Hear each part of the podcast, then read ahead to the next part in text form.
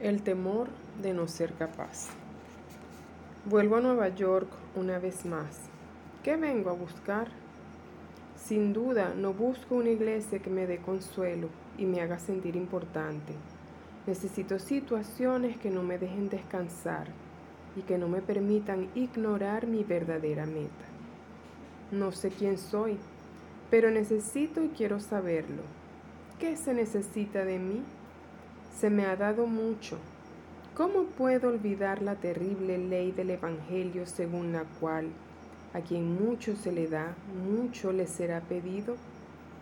¿Cuál es mi pregunta ahora? ¿Qué es lo que vale la pena preguntar a la señora de Salzman? ¿Tengo realmente una pregunta seria? De cierta manera, ya está bien de preguntas para mí. Me doy cuenta de que hay cierta violencia en el hecho de preguntar. Lo que quiero averiguar está muy por encima de mi nivel habitual y mi averiguación le impone mi nivel y así lo reduce. Recuerdo haber leído a Francis Bacon una descripción del método del conocimiento científico. Según él, los científicos no pueden y no deben escuchar a la naturaleza como niños inocentes. En cambio, deberían poner a la naturaleza en el banquillo de los acusados y sentarse a juzgarla.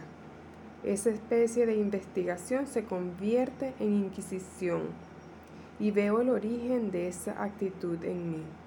Surge de un deseo de controlar aquello que uno investiga el deseo de controlar a su vez surge del miedo. En cualquier caso, no importa lo que pregunte, hay preguntas, por supuesto, pero lo importante es estar con ella, verla y ser visto por ella. Su presencia me alimenta.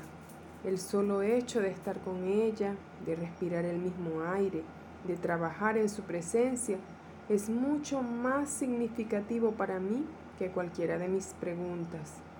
No importa lo inteligentes o importantes que puedan ser, mis preguntas me mantienen atado a mi nivel.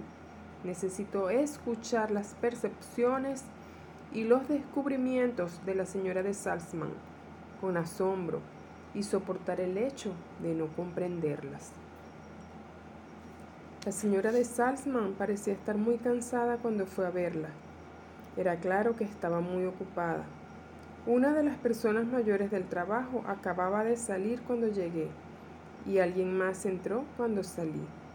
Ya ella no se interesa en los hechos ordinarios y ya no recuerda los detalles, pero cuando habla del trabajo se transforma.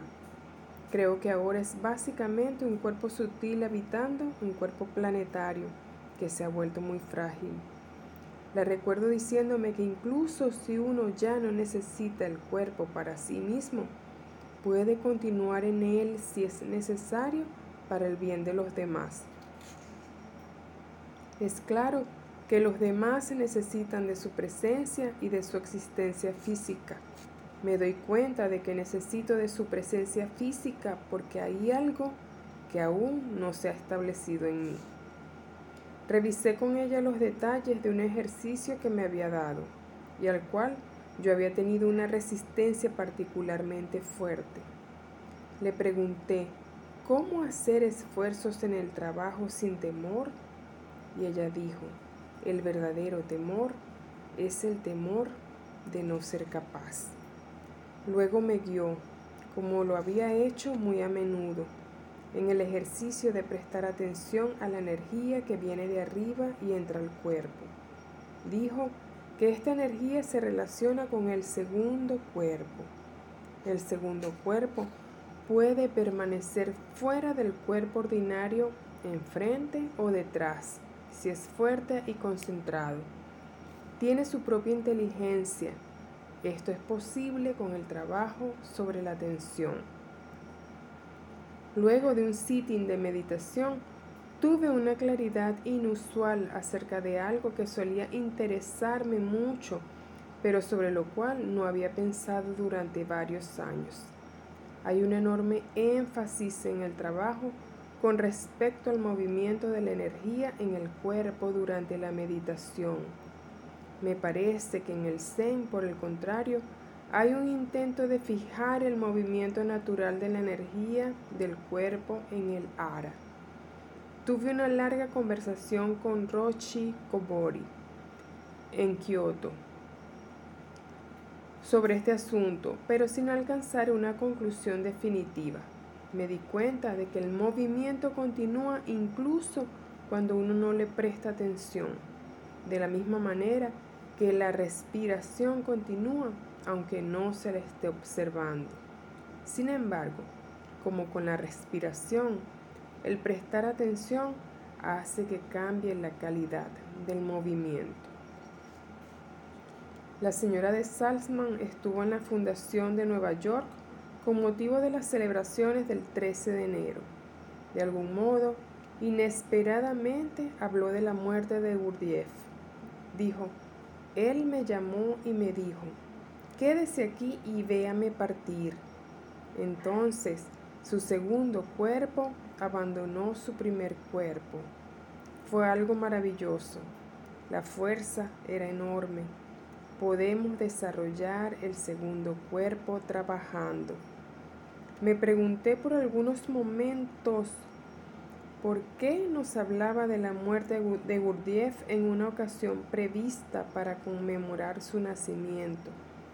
Lo que dijo parecía totalmente inapropiado para la ocasión. Pero quién sabe, quizás estaba hablando de un nuevo nacimiento, o quizás estaba hablando de su propia muerte. Dijo que ella pronto cumpliría 100 años. La señora de Salzman habló también acerca de mantener una conexión a través de Henry Dracol y de su hijo Mitchell. Parecía como una despedida para los norteamericanos. Me preguntó, me pregunto si alguna vez regresará. Uno de los movimientos en la película exhibida esta tarde, llamado Una expresión del orden cósmico, fue muy impactante. Una de las participantes del movimiento ingresa en un círculo interior y las puertas cierran tras ella. Ella vislumbra el nivel de arriba y se vuelve hacia las puertas que se abren. Sale hacia el círculo exterior y las puertas se cierran tras ella. Ella lleva esta visión y esta energía al nivel de la gente de abajo, con la presencia de la señora de Salzman y conmigo a un medio de resplandor de mi reunión con ella más temprano esa tarde. Todo el movimiento parecía muy verdadero y natural. Nunca me he sentido así con ningún otro movimiento. El hecho de que la alumna en la danza recibía de arriba y transmitía hacia abajo me parecía que era visible en aquel momento. Ayer en una reunión de grupo le pregunté a la señora de Sassman, ¿Cómo sé que estoy viendo o haciendo o sintiendo aquello de lo que usted habla? Para mí esta es la pregunta científica muy importante. Puedo simplemente imaginar que estoy sintiendo lo que ella está sintiendo y describiendo. Todo lo que escucho son sus palabras. No sé realmente lo que ella está sintiendo.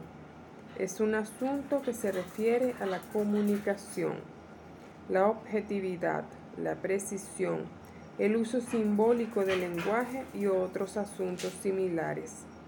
Ella le pasó mi pregunta al señor Tracol, quien sugirió en efecto que lo importante no era encontrar la respuesta a una pregunta de este tipo, sino mantener viva la pregunta y profundizarla. El señor Tracol me recuerda cada vez más a un místico hindú elaboró con sutileza algo intermedio entre el esfuerzo y la aceptación. Habló de las ideas como ofrecimientos que se nos hacen, como una invitación a bailar. El baile ya se está realizando. Me invitan a participar en él. No es que yo trate, sino que algo se ofrece para ser tratado. Yo soy tratado, puesto a prueba.